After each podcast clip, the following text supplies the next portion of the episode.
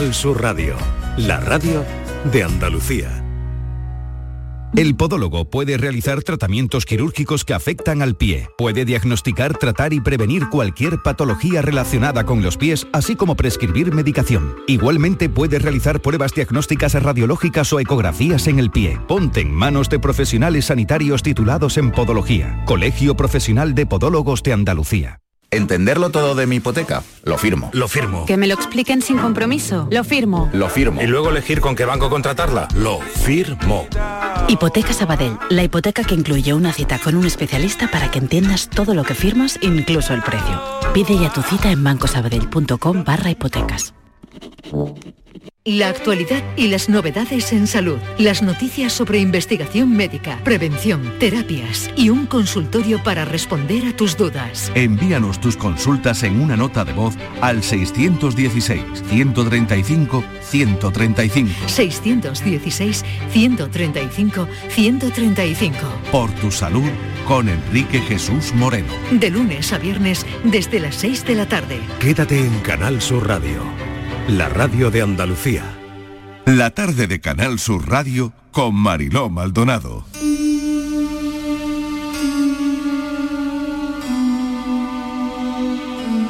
El reencuentro.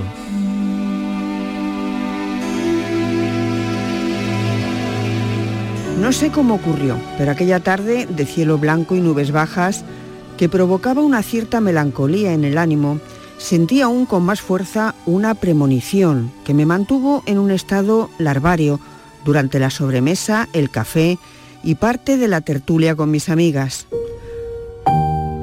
Algo debió de ocurrirme aquella tarde, un hecho magnífico que por extraordinario merecería la pena volver a contarlo. Un desasosiego inquietante llenaba mi corazón de angustia y encendía el deseo de salir a la calle a la búsqueda de aquella aventura. Hacía tanto tiempo que mi vida se había convertido en algo invisible, tan anodino y falto de emociones, que nunca imaginé que sería la protagonista de una historia nueva. Sin embargo, aquel día algo me había hecho reaccionar. Hasta entonces una existencia triste, sin gracia, aburrida, urbana, como de matrona en decadencia. Mi vida se limitaba a la esfera del hogar tras haber asistido a mis padres hasta su último aliento y a mis hermanos y sobrinos mientras me necesitaron. Me convirté así en la tía solterona de una familia bien, contentándome con las cuatro reuniones de amistades. Piedad Santiago, doctora y escritora. Puede que parezca una noche más, yo sé que así es su amor.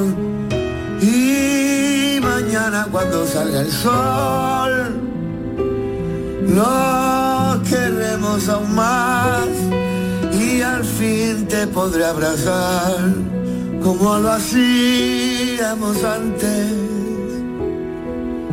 Yo me siento solo solo un instante, pero sé que cuando pase todo esto tú y yo volveremos a ser como éramos antes. Hace unos días eh, caía en nuestras manos eh, un libro cuyo título nos dejó absolutamente impactados. El año que no hubo primavera, de la editorial Iberletras, relatos variados de humor, nostalgia, desamor, escritos desde hace varias, varios años y también escritos durante esta pandemia, donde seguimos echando de menos todo lo que antes era normal y dejó de serlo. Y bueno, poco a poco nos vamos acostumbrando a esta seminormalidad. Yo les sigo hablando desde aquí con mascarilla. Así que bueno, hay que esperar de momento. Y es muy curioso porque puede que incluso nos hayamos olvidado de enumerar de repente aquellas cosas que de hecho eran normales hace ese tiempo que ah, seguimos en pandemia, ¿no? Y desde que estamos en pandemia, mejor resumido, mejor dicho, ¿no?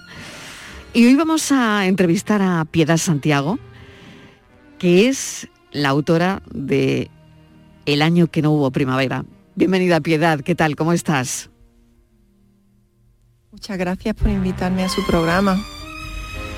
Bueno, Piedad, el, el título nos ha dejado impactados, porque es verdad que han ocurrido muchas cosas y seguimos sin esa primavera como conocíamos, una primavera hace años, y en este caso un otoño que es diferente y que sigue siendo diferente, ¿no? Sí, muy diferente, sobre todo para muchas familias y, y muchas personas que queremos.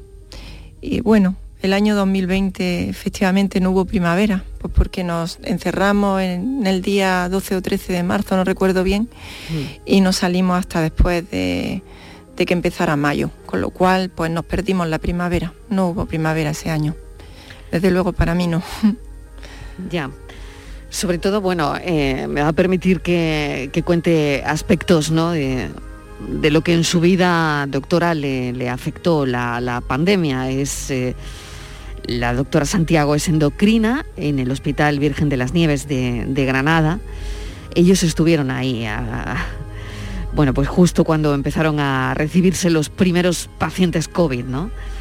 Eh, pertenece al grupo de trabajo de tiroides de la Sociedad Española de Endocrinología.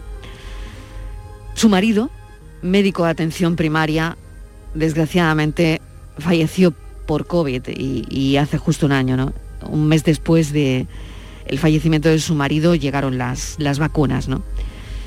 Y no sé, Piedad, cómo, cómo lleva todo esto. Pues lo llevo bien, porque gracias a Dios cuento con el apoyo de mi familia, sobre todo, de mis amigos, de la gente que realmente nos quiere a mí y a mi marido. Me pongo también la máscara de mujer estupenda, ¿eh? Soy una mujer aparentemente estupenda, pero por dentro estoy hecha polvo. Y bueno, esto es un paso más en el intento de recuperación, de recuperar la normalidad. Otro paso más. Todos los días voy al trabajo, no he faltado nunca y, ya digo, pues lo llevo como puedo, con esa resignación que nos queda a las viudas y que solo otro viudo puede entender. Mm. El sacrificio del héroe está escrito durante la pandemia, mientras su marido estaba en la UCI, ¿no? ¿De qué va el sacrificio del héroe? Bueno, el sacrificio del héroe lo escribí justo durante estos días. A mi marido eh, tuvo un tromboembolismo pulmonar y tuvo que permanecer en la UCI durante tres semanas y yo escribí este cuento pensando que iba a ser un cuento de Navidad con, feliz, con final feliz. Y bueno, pues no fue un final feliz, ¿no? Es la historia de un médico que se enfrenta a la pandemia, como lo hizo Tomás, pero bueno, luego eh, sirve eh, su organismo como para extraer aquellas defensas, aquellas inmunoglobulinas que podrían salvar la vida de muchos de sus eh, paisanos, de, los pacientes y de los amigos que vivían en el pueblo para el que él trabajaba. Era una especie de, es un cuento de Navidad realmente, pero claro, el final es feliz en el cuento, pero no en la realidad. No he podido corregirlo, ese, ese relato está sin corregir. No he podido. Yo, creo que es mejor no corregirlo, doctora Santiago, ¿no? Ese, ese relato está tal cual lo pensó, tal cual lo ideó y, y, como quiso que fuese el final, ¿no? Sí, sí, sí. Además, recuerdo que se lo mandé a mi marido por WhatsApp ella no lo pudo leer porque ya estaba mal, pero fue como una inyección de optimismo para toda la familia. Sus abuelos eran agricultores, su padre maestro, aunque también agricultor por, por vocación. La doctora Santiago viene de una familia muy rural, además cuatro hermanas. ¿Cómo es su familia? ¿Cómo es esa familia que, que la ha ayudado tanto, doctora, en un momento, en un momento tan difícil, ¿no? Pues mi familia es una familia muy grande. antes nos juntábamos 22 solamente entre hermanos y sobrinos y mis padres. Eh, efectivamente mis padres son remanecen de familias mm, eh, agrícolas solamente mi abuelo fue minero durante un tiempo, primero en las minas del Conjuro y luego en las minas de Alquife, pero pronto marchó al campo y se dedicó al campo. Y, bueno, mi casa yo siempre digo que es un matriarcado, porque mm. eh, tanto por parte de padre como por parte de madre eh, solo ha habido mujeres en la familia. Yo solamente he tenido tías, no he tenido tíos carnales.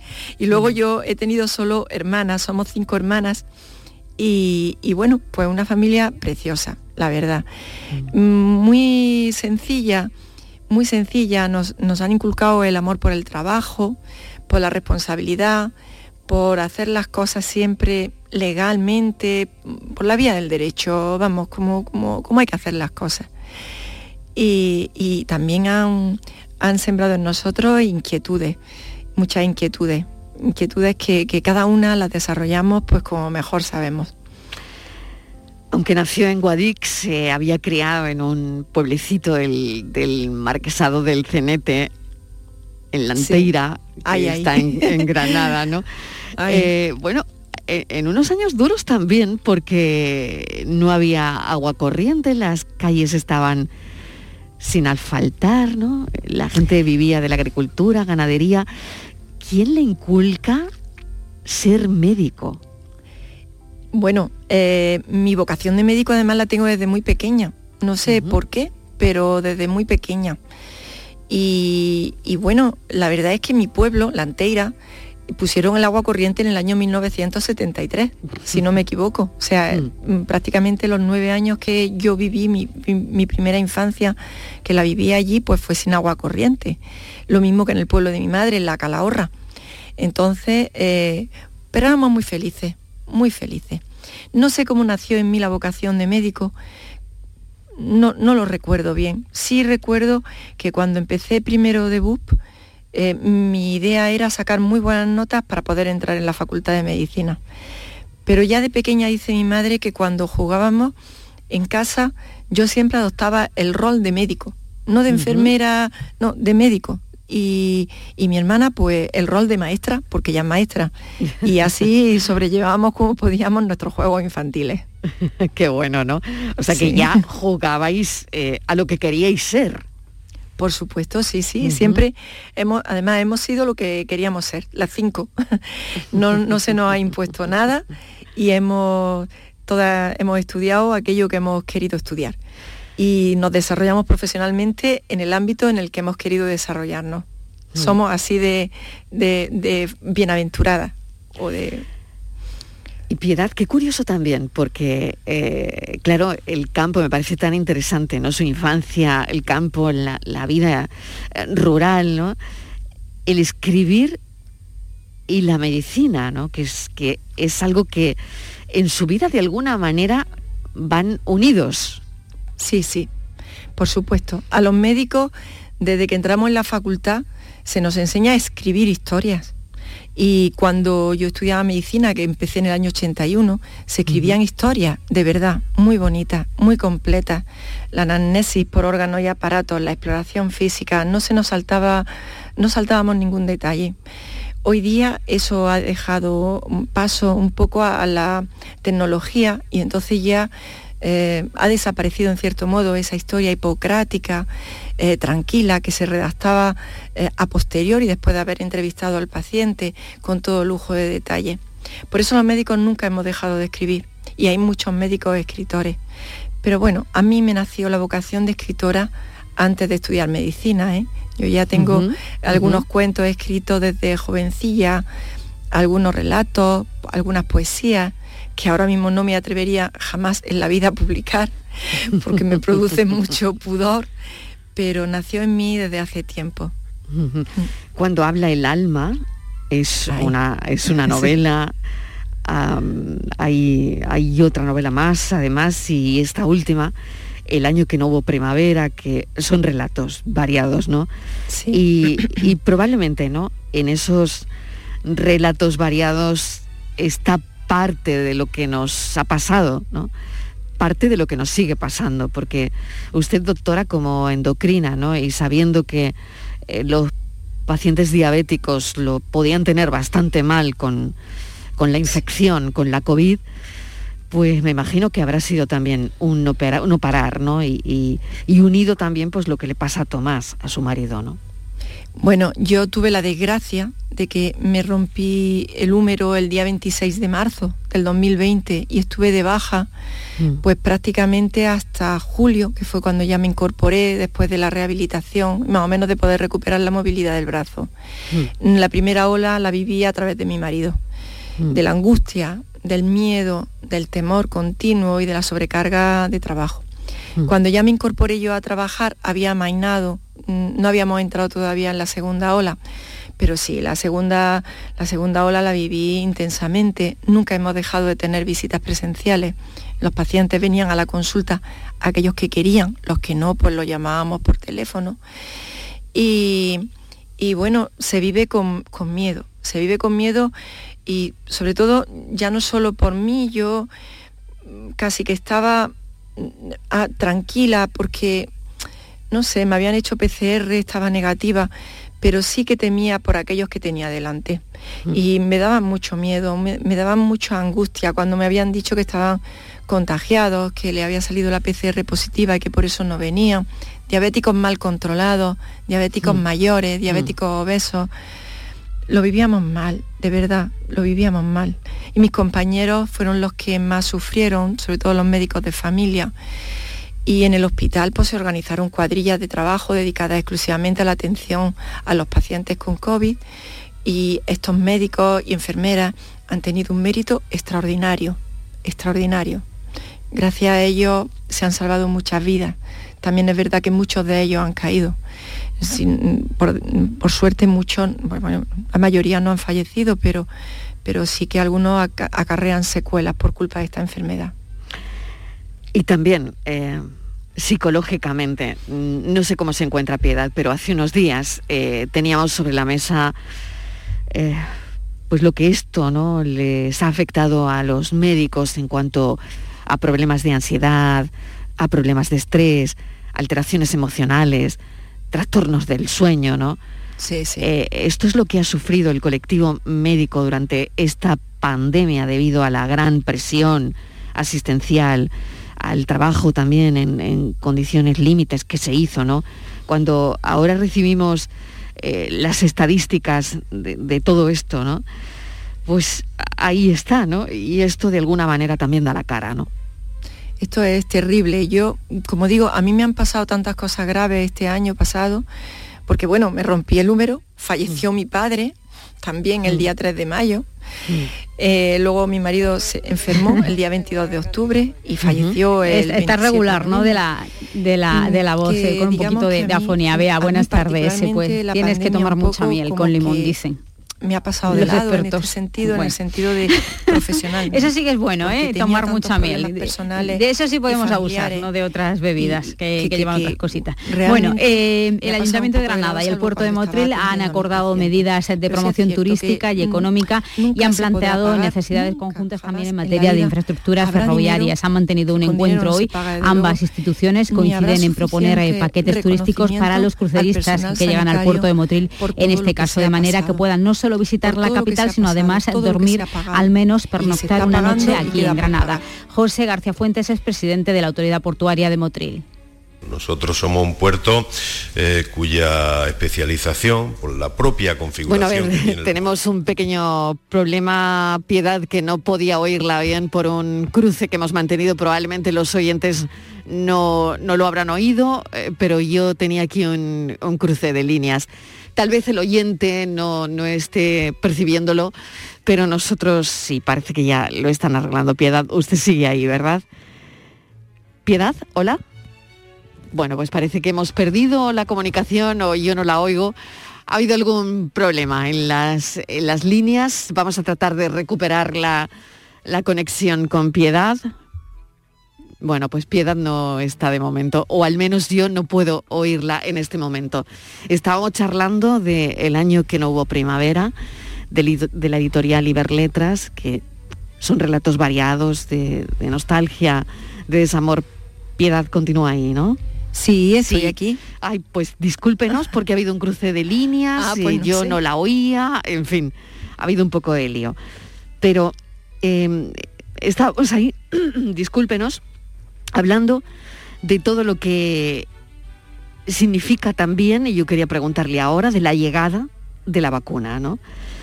Todo lo que, todo lo que ha supuesto, ¿no? Y todo lo que supuso la llegada de la vacuna. Pues la llegada de la vacuna ha supuesto, bueno, ha sido una revolución. Yo creo que esto quedará en los anales de la historia de la medicina porque eh, ha salvado muchas vidas y sigue salvando muchas vidas. Desde luego, los nuevos contagios no son igual de intensos que, fueron anteriormente. Mi marido, de hecho, el pobre decía, decir, no, la primera vacuna que llegue a Cenes de la Vega, esa primera vacuna me la pongo yo y la segunda la enfermera Guadalupe. Mm, claro. Eh, ha sido una revolución y yo creo que tenemos que estar muy agradecidos, muy agradecidos todos mm. al esfuerzo que han hecho la, la industria farmacéutica o los investigadores fundamentalmente para conseguir esto, este escudo anti, anti-COVID. Mm. Nos debemos de vacunar todos. Claro, hablaba de Cenes de la Vega, ¿no? Cuando eh, hubo una revolución, cuando se enteraron del fallecimiento de, su marido, porque también todo esto va unido, ¿no? Cuando es eh, un médico tan, tan conocido, ¿no? Recuerdo que lo contamos también aquí en, la radio, ¿no? y, y es tremendo, ¿no? Cuando ves a esa persona que te está apoyando y que también era un palo para los pacientes, ¿no? Por supuesto, los pacientes lo han sentido muchísimo y los compañeros, claro, mi marido además tenía una trayectoria profesional magnífica, era un, médico de familia muy bueno, no porque lo diga yo, sino porque ahí está su reconocimiento eh, en, nivel excelente por la Agencia Andaluza de, de calidad asistencial. Mm. Entonces, eh, y luego además era un hombre muy carismático, entonces, eh, claro que los pacientes lo han sentido. No es lo mismo mm, eh, una persona tan querida, tan admirada, tan entregada a su trabajo, que, que esto pues le ha llegado, le ha supuesto un, un gran trauma a muchos de ellos. Y todo se concretó pues en el montón de coronas de flores y de centros de flores que recibimos en el cementerio, por desgracia, el día 27 de, noviembre del año pasado. Un año, un año va a ser, es, duro, piedad, muy duro, pero pues aquí están, ¿no? Y sobre todo eh, quedan más de 500.000 personas por, por vacunar en Andalucía. Eso es un horror. Y es un horror. Pienso lo mismo que usted. Es un horror. Es un horror. Una, inmoralidad, diría yo, de verdad. Mm. De verdad lo digo claramente. Quien no se vacune porque no quiera, de verdad que está cometiendo una verdadera falta de, de solidaridad y de respeto hacia el ser humano. Lo siento, tengo que decirlo así. Pues es así como lo siente la doctora Santiago Fernández y es así como nos lo está trasladando y desde luego es así como lo siento yo también. Martes 9 de noviembre, mañana tendrá lugar en el auditorio del Colegio de Médicos de Granada la presentación del año que no hubo primavera y le agradezco enormemente que nos haya acompañado porque es verdad que hay muchas mujeres viudas de del COVID, que probablemente ahora están sintiéndose muy identificadas, doctora, con lo que, con lo que nos está comentando. ¿no? Así que le agradecemos doblemente que nos haya contado pues, cuál es el sentimiento ahora. Invitamos a que la gente vaya mañana al Colegio de Médicos de Granada a la presentación de su libro. Y, es un libro que, que coge pellizco. ¿eh? Así que mil gracias de verdad, Piedad, por habernos acompañado esta tarde y por la confianza de, hablarnos de algo tan, tan difícil, ¿no? Muchas gracias Mariló y decirle que me ha emocionado mucho escuchar mm, el parte del relato que se llama El reencuentro, escucharlo en, una voz tan bonita como la suya me ha emocionado porque yo muchas veces leo en voz alta a la hora de corregir los relatos, pero me ha encantado escucharlo de usted. Y decir que la presentación mañana mm, también parte del libro de un, mi compañero Chema Cotarelo, eh, que es poeta y ha escrito también un libro muy bonito, lo presentamos los dos a la vez eh, a las siete y media de la tarde en el Colegio de Médicos de Granada. Pues será una tarde preciosa, será una tarde preciosa de cultura, literatura, medicina, porque todo va unido en una misma persona, en este caso en la doctora Santiago. Le agradecemos enormemente su entrega, doctora, y, que además lo, lo escriba y, y, siga escribiendo, por favor. Muchísimas gracias, un saludo. Buenas tardes. Un abrazo. Adiós. Adiós.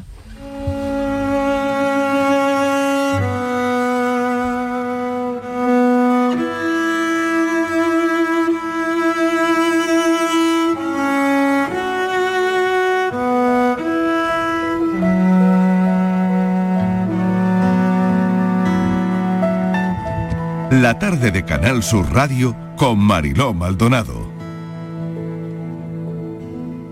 Fuimos los amos del mundo, la dulce manzana que mordió.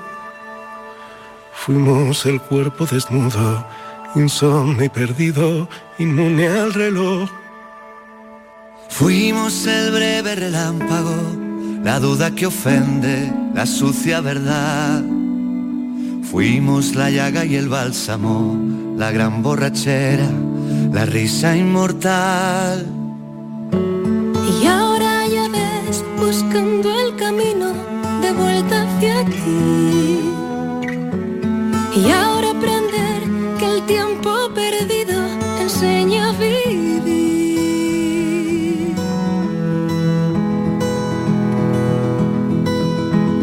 Yo fui el eterno cliente sin el sol 5 y 32 minutos de la tarde. Vamos a conectar ahora mismo con nuestro compañero Juan Ramón Romero. Eh, mañana en un acto en el Teatro Cajasol de Sevilla. Canal Sur Radio entrega los premios de la octava edición Carrusel Taurino correspondiente a 2019. Fíjense, hablábamos con la doctora sobre el asunto de la COVID y que no hubo primavera, bueno, pues tampoco hubo premios de Carrusel Taurino. Así que mañana, como todo esto se aplazó por la pandemia, mañana se van a entregar. Así que tengo a Juan Ramón Romero más que emocionado. Compañero, ¿qué tal?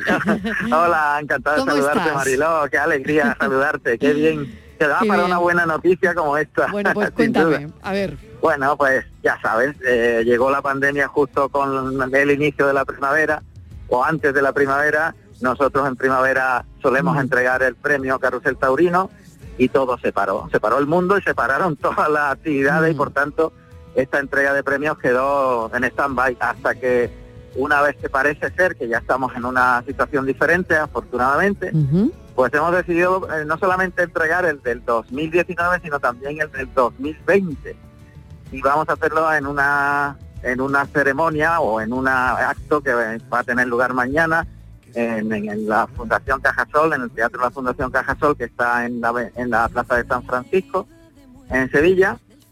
Y bueno, pues José María Manzanares, eh, Enrique Ponce y el carrusel de honor para Manuel Benítez el, el Cordobés, por fin va a ser posible eh, que se entregue, ¿no? O sea que vais a entregar muchísimos premios, Juan Ramón. Sí, sí, sí, todos juntos. es que además la situación de la pandemia nos ha llevado a, tener que unificarlos todos en un acto, ¿no? Ya para normalizar en el próximo, en la próxima primavera 2022 la entrega del premio de esta temporada 2021. Entonces, así estamos, Mariló. Bueno, figuras, figuras de, primer, de primer nivel como siempre, como siempre, pero claro, como es como hacéis doblete. Sí, sí, pues todavía más. Claro. Sí, la verdad es que bueno, estamos muy contentos de poder entregar un premio que ya supone pues una casi casi una tradición eh, ineludible, ¿no? Que solo se paró por la pandemia. Y donde nosotros resaltamos fundamentalmente los valores que transmite la tauromaquia a la sociedad. Eh, el esfuerzo, eh, el trabajo, la dedicación, la creatividad, eh, los valores en el mejor de los sentidos de solidaridad. En definitiva, que estamos ante, ante un premio distinto. No es que estemos probando, ah, o sea, estemos premiando a una a una temporada, no, estamos estamos premiando a un conjunto de cosas que se dan cita en una temporada, ¿no? Y en ese sentido, pues tiene también una singularidad el premio Carrusel Taurino, que queremos resaltar fundamentalmente esos valores que la tauromaquia aporta a la sociedad. Juan Ramón Romero, mil gracias. Eh, te deseo lo mejor para, para mañana. Bueno, quedan horas ya, así que todo va a salir muy bien. Es un acto en el Teatro Cajaso de, Sevilla, como nos acabas de comentar. Así que Canal Sur Radio entrega mañana martes los premios de Carrusel Taurino, los de 2019 y los de 2020. Gracias, un saludo, compañero. Un saludo. Te queremos. Adiós. Igualmente.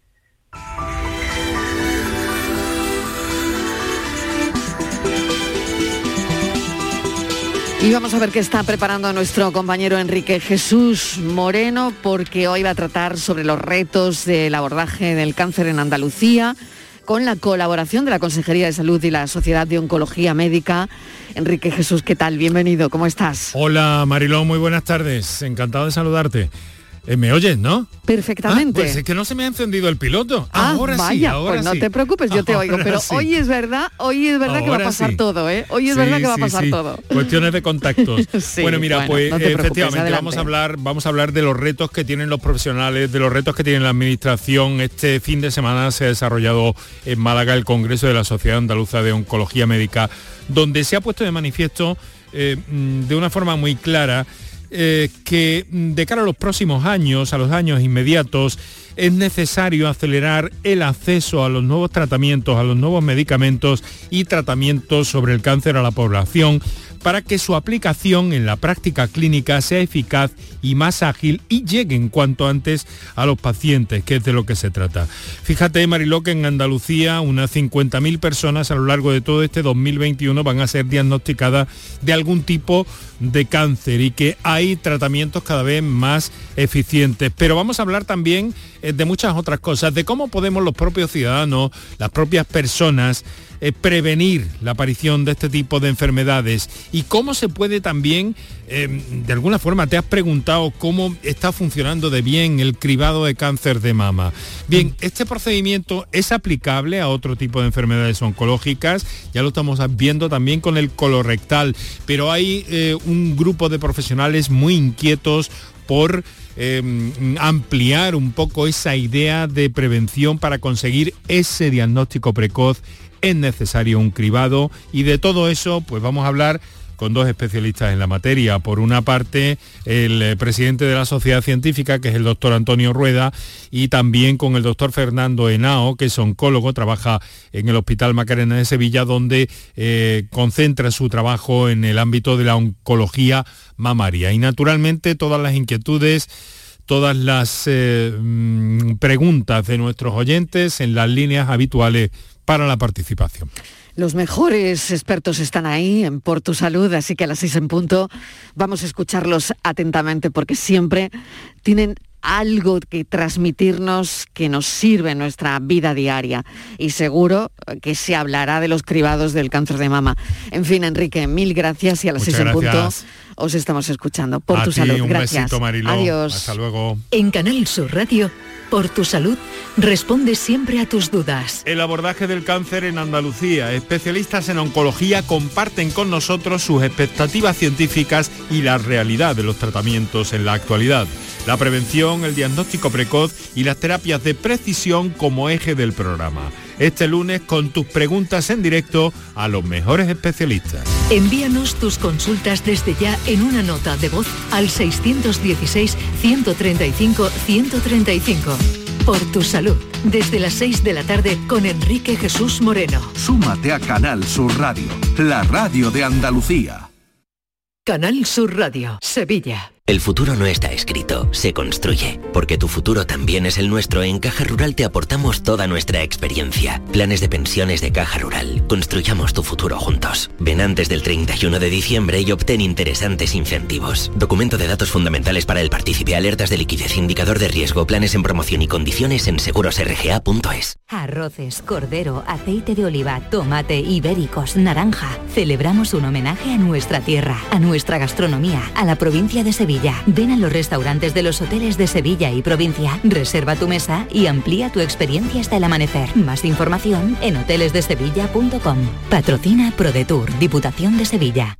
¿Quieres ver el partido de la selección española contra Suecia en la Cartuja? En Pelayo, como patrocinador oficial de la selección, te premiamos. Compra las entradas en las oficinas de Pelayo de Sevilla y te regalamos un balón de fútbol. Pelayo, hablarnos acerca. Estábamos deseando volver a verte en Rute. Hemos preparado anisados, dulces y chacinas con más cariño que nunca. En nuestros museos vivirás experiencias inolvidables. Rute por Navidad. Consejería de Turismo de la Junta de Andalucía, Ayuntamiento de Rute, Diputación de Córdoba.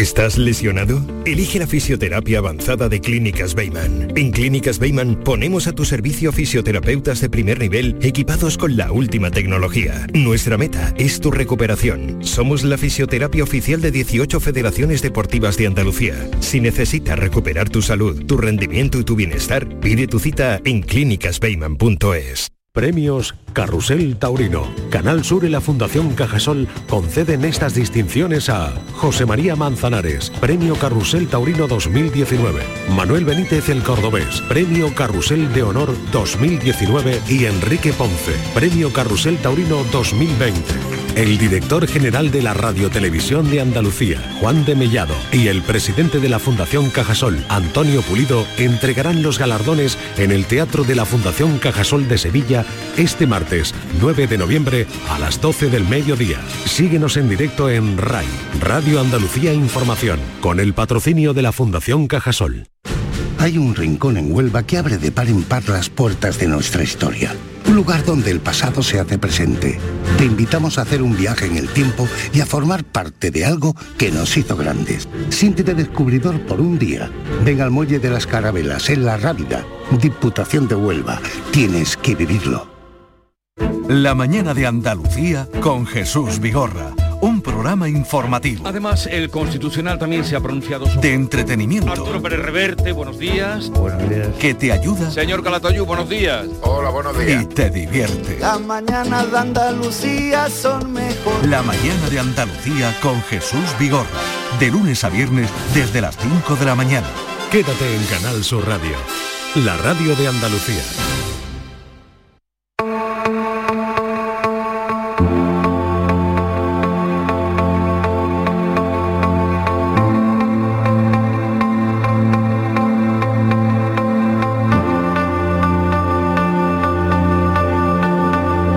La tarde de Canal Sur Radio con Mariló Maldonado. Y llegan los más jóvenes de este equipo a charlar un rato eh, para que los oyentes puedan conocerlos mejor. Hemos hablado más de una vez del asunto que vamos a proponer a nuestros millennials hoy. Y es que el 30% de las jóvenes no son conscientes de ser víctimas de maltrato en sus relaciones sentimentales. Y esto viene a colación de la última víctima de violencia machista, que es andaluza, María Isabel de San Roque. La tarde ha sido muy difícil para sus familiares. A las 5 ha tenido lugar el, el, sepelio y bueno, quiero hablar de esto con los más jóvenes precisamente porque es tremendamente difícil, ¿no? Cuando se oyen las estadísticas que oímos entre, entre la gente joven. Y ojo que el maltrato no es siempre es físico, ¿no? Que hay actitudes, comentarios que también son violencia de género. Pilo Martín, ¿qué tal? Bienvenido. Hola, ¿qué tal? Aurora Macías, hola Aurora. Muy buenas. Miguel Ángel Sastre, hola Miguel Ángel, ¿qué tal? Hola, ¿qué tal? Buenas tardes. Bueno, Pilo, a ver. Bueno, es que yo creo que viniendo para acá pensaba en, en, que hay veces que cuando nos relajamos con una etapa de la pirámide, ¿no? Que es la que más mm. se ve, que el, al final son pues, las mujeres asesinadas, ¿no? Por parte de violencia de género, cuando parece que estamos un poco más tranquilos con esto porque estamos tocando buenos números y estamos descendiendo, que, que, que entiéndase, ¿no? O sea, con la máxima delicadeza, números, claro, de que ¿no? nunca son buenos números, ¿no? Pero exacto, cuando hay un descenso, ¿no? Uh -huh. Y empezamos a tocar otras cosas y se empiezan a discutir estas cosas, lo que estamos discutiendo también es esto otro que hemos superado. Es decir, cuando estamos discutiendo yo qué sé, o sea, pamplinas que nos pueden parecer tontas, ¿no? De como cuotas, como que si hablar en, en un femenino genérico, que si todas estas cosas al final también hacen que discutamos de lo de arriba, ¿no? Y entonces, mm. que romanticemos, por ejemplo, que, no sé, o sea, en, programas de televisión, que los hay 300, ¿no? Sobre eh, una, un, noviazgo posesivo y que esto esté visto como algo bueno, ¿no? O que, o que la mujer tenga que cuidar, que lo escuché el otro día, ¿no? De su novio como que cuida de un niño, que es como lo, más carca que existe, ¿no? Totalmente. Casposo, dilo. a mí me lo parece, ¿eh? Pero se está romantizando esto entre, mm. entre bueno, y, además asignándolo como una especie de, ideología, ¿no? De forma de ser, cuando en realidad ser violento no es ideología de nadie. O sea, y, ser machista no puede ser ideología de nadie, porque al final es creer que alguien que está a tu lado es menos que tú. Hmm. Y esto no, no, entra dentro de la cabeza humana, pero cuando se cuando se, se, convierte en algo romántico, ¿no? Cuando, cuando empezamos a olvidarnos de que todo depende de todo, o sea, de que, que estas chorradas que discutimos en la sobremesa al final se traducen en vidas, no, no de tu familia, por supuesto, pero si tú tienes tolerancia desde abajo, pues esto se va reduciendo, se va reduciendo hasta que hay alguien que es un asesino y que mata a la persona con quien duerme. Y esto es lo que no puedo olvidársenos nunca, ¿no? Aurora. Eh, no sé, eh, cada vez que escuchamos ¿no? una noticia de este tipo yo creo que eh, acabamos todos destrozados porque, y, es justo también lo que dice Pilo, yo creo que ahí hay un fallo también de, de, la lucha feminista que está alcanzando un término y que está alcanzando una evolución que tiene que tener como conversación en la sociedad, porque al final el progreso también necesita de que avancemos en la conversación, ¿no? Pero nunca tenemos que dejarnos atrás esto. Y, basta ya, y, yo creo que hay un dato que es súper significativo. Las últimas cuatro víctimas de violencia de género no habían denunciado ya no es un, o sea, es un problema de no entender la violencia, como estabais diciendo antes, de no entender la violencia, que no tiene que ser algo físico, que no tiene que serlo. No sé si es un problema generacional o, nuestra generación en ese 30% ha avanzado respecto a números anteriores, ahí ya me pierdo, pero desde luego nos queda también mucho camino. Hmm. Miguel Ángel. Pues a ver, es un tema que además de ser tristísimo es bastante complejo y de hecho hay cuestiones que te llaman muchísimo la atención, sobre todo si analizas este caso en concreto. El agresor, es decir, el, asesino en este caso, las dos parejas anteriores que había tenido ya lo habían denunciado por violencia de género. Presunto, presunto. Bueno, presunto. Sí, en este caso presunto, pero, pero bueno, que, que, esa persona había estado ya denunciada previamente en dos ocasiones. O sea, ahí el sistema está fallando desde luego. En segundo lugar, también lo que estabais comentando del tema de esa relajación viene dada también porque durante la etapa COVID todo ese número de víctimas había descendido por H por B. Y ahora estamos ya otra vez en esos niveles pre-COVID. Que el sistema falle puede ser por muchos motivos, pero lo que está claro que hay una ley que se redactó en 2004 que sí que más o menos provocó un descenso de aproximadamente, estábamos en una media de 70 víctimas anuales, pues se descendió hasta las 40, que siempre como decimos son malos números, pero al final es un descenso de casi la mitad. Pero en los últimos años estamos recuperando, por desgracia, otra vez esa tendencia. Quizás eso viene unido, que existe un pacto que se redactó en 2015 por la violencia de género, que en el Congreso de los Diputados, curiosamente, es una de las comisiones que menos se está convocando, la de seguimiento de este pacto. De hecho, la media de comisiones del Congreso pues, está en unas 10 anuales, es decir, de, convocatoria de la comisión de cada una de las diferentes áreas y en esta solo se ha convocado en dos ocasiones en, lo que llevamos de legislatura. Entonces, mm, por resumir un poco todo lo que he dicho, coincido con Pilo en que quizás estamos cayendo demasiado en el romanticismo, en el tema de la lucha feminista y no vamos a lo concreto y a lo que de verdad salva vidas. Sí, a ver, yo creo, o sea, por quitar un poco del aspecto, ¿no? Y para que no se confunda tampoco lo que, lo que he contado. O sea, yo no, creo que se romantice la lucha feminista, que puede ser, ¿eh? O sea, esto es otro debate que, habría que tener y, es el, siempre el debate, ¿no? El de la izquierda exquisita versus la izquierda práctica o el del feminismo exquisito versus el feminismo práctico. En, fin, yo creo que, al final el feminismo tiene que ser sencillo y entendible para todos, que ir a sus raíces, que es que somos iguales. O sea, que un hombre y una mujer son iguales de por sí y tienen que ser iguales en las oportunidades. Tienen que ser iguales en un montón de otros aspectos que ahora mismo no lo, no lo tienen, ¿no? Y no lo consiguen, y que esto hay que dejarlo, hay cosas que hay que dejar claras, ¿no? O sea, no somos una sociedad igualitaria, esto preguntárselo a, mi madre o a, cualquiera de vuestras madres o vuestras hijas, o el otro día en el colegio ponía un ejemplo porque me decían, ostras, ¿cómo puedo luchar yo por una sociedad más segura si vivo en uno de los mejores barrios de Sevilla, que es una ciudad súper segura? Y le decía, pues pregúntale a tu compañera si cuando vuelve de noche vuelve igual de tranquila que tú.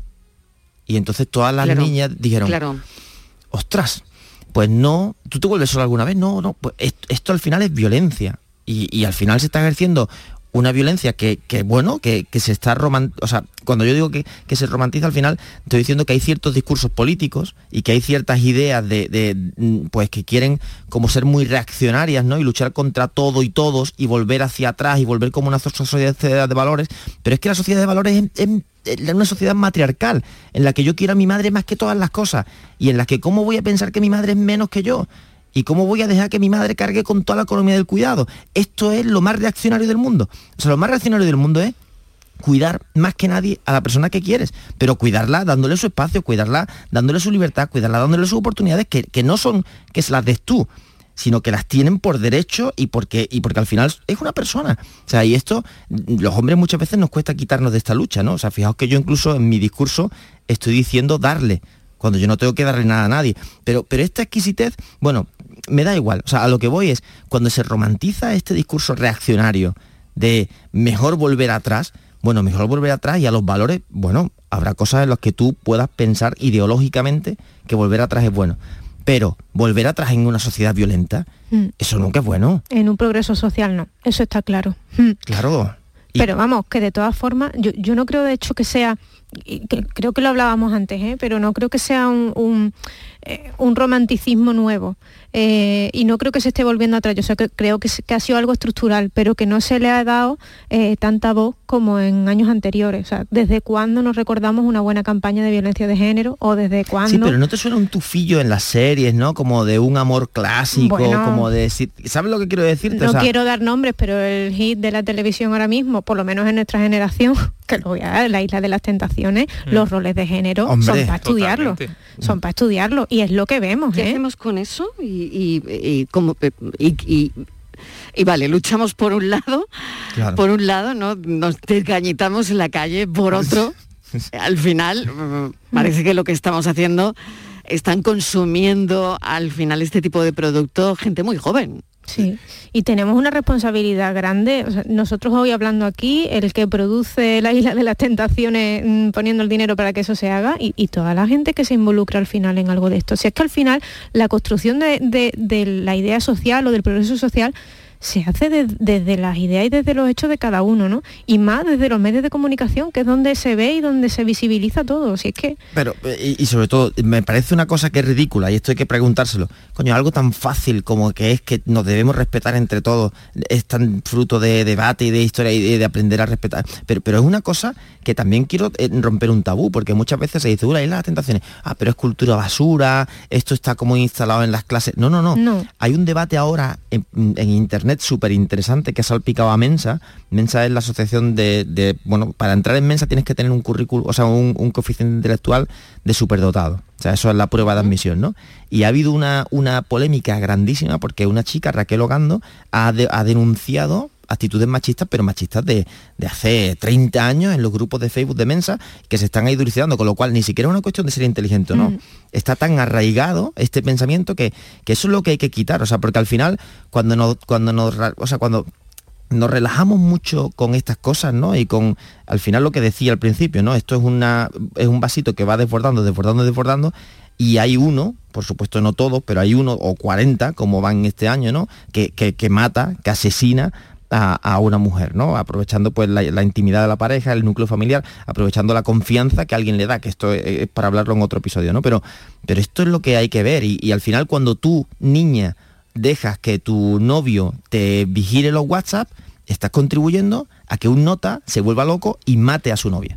Y que además el tema este, como decíamos al principio, es un tema más complejo de lo que parece porque muchas veces siempre se ha contado que uno de los motivos por los que ciertas parejas seguían con su, con su agresor conviviendo con él era por el tema de la, dependencia económica. Y mm. si analizas datos que salieron recientemente, no es así. Casi el 70% de las víctimas eran independientes económicamente del agresor. Entonces, es un tema muy muy complejo porque incluso sociedades muy avanzadas desde el punto de vista educativo también tienen esta lacra, como son todos los países nórdicos. Y también hay otra cuestión que yo creo que es fundamental el saber de dónde vienen los problemas, que el perfil del agresor en muchas ocasiones es una persona que tiene otros problemas asociados a su vida de violencia. Es decir, muchos de, estos agresores tienen antecedentes penales por otros tipos de, delitos y quizás en su personalidad entra esa violencia como una parte de, su, de su manera de ser. y esa violencia se canaliza contra la mujer. Claro, bueno, no, vamos, de hecho, es justificable, claro. No, en absoluto, pero, pero que, lo que digo es ir a la raíz del problema. O sea, es que al final... este tipo de personas, casi el 40% de personas que son agresores han tenido otro tipo de problema de algún tipo de delito. Por tanto, que son personas que son peligrosas en su conjunto. Pero, sí, lo tengo que ir acabando. Sí, sí, es, lo que decíamos, que al final mata quien se atreve a matar. Eso es, y que machistas podemos ser todos, ¿no? Pero que mata... yo, solamente digo una cosa, mirad, si mm, la sociedad nos da nuevos ingredientes hay que pensar de forma diferente. Cuando yo pregunto a mi padre y a mi madre, si ellos se arrepienten de haber sido machistas o más machistas en el anterior, o cuando le preguntas a, a Martes y 13 si se arrepienten del chiste, te dicen, eran otros tiempos, no lo volvería a hacer pues yo creo que estos nuevos ingredientes que tenemos todos nos permiten ser igual o parecido con valores que teníamos antes que podemos querer conservar, pero aplicando otros conocimientos que tenemos y por supuesto pues no, no van gloriándonos en la violencia que al final es una cosa que es desastrosa, ¿no? Pues lo voy a dejar aquí. De verdad, mil gracias por esta, esta charla. Me he quedado sin, sin tiempo. La semana más. La semana sí, que viene la semana que viene más. Nos hemos dejado algunos temas que teníamos interesantes también. Pero creo que hoy es un día donde es interesante saber vuestra mirada en torno a, a esto tan terrible que nos está pasando. Lo llamamos lacra, lo llamemos como lo llamemos. Pero es terrible, la verdad. Así que mil gracias, Miguel Ángel Sastre, gracias, un beso. Gracias a vosotros. Pilo Martín, gracias y Aurora Macías. Gracias, Hasta la semana que viene, adiós. Pensamos. Enzo casi siempre se ríe, incluso cuando no encuentra perros en el parque y nos inventamos un plan alternativo. Se ríe cuando va a la playa y las patas se le hunden y corre como a cámara lenta. Se ríe con la ola. Y eso que la primera vez que las vio quiso bebérselas todas y luego las vomitó. Se ríe con los besos, los achuchones y los juguetes. Enzo se ríe aunque algunos días las escapadas sean más cortas y las aventuras previsibles. Se ríe aunque tenga sueño o hambre o frío. La mayoría de las veces incluso se ríe a pesar del calor y de su melena blanca. Enzo casi siempre se ríe y me enseña a reír a mí. Y eso, en el otoño más otoño de mi mundo, según recuerdo, es mucho decir. Tú me haces diferente simplemente con el solo hecho de existir. Cambiaría lo que fuera si hace falta solamente por verte feliz. Tanto tiempo esperando una promesa, una caricia, una señal. Nuestra pensadora es Irene Rivas, pero yo no podía despedir el programa hoy de otra manera mencionando a las mujeres que han perdido la vida a mano de sus agresores. María Isabel, la última, de 37 años. Erika Tavares, de 37. Mónica, de 52. Zuita, de 38. María Pilar, de 43. Carmen, de 60. Oxana, de 36.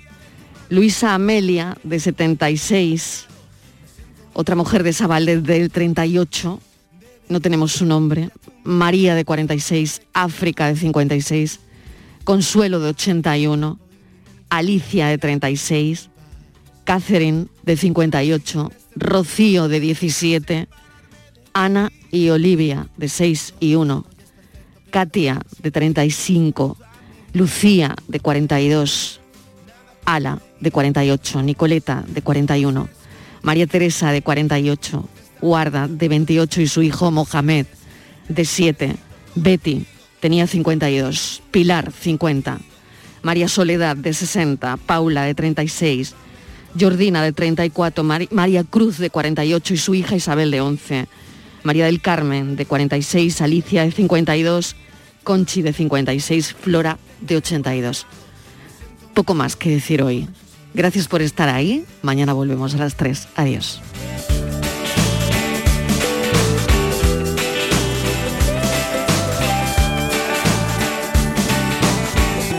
Y ahora estoy debiéndote la vida, pasando desapercibida mi manera de sufrir. Porque contigo soy feliz.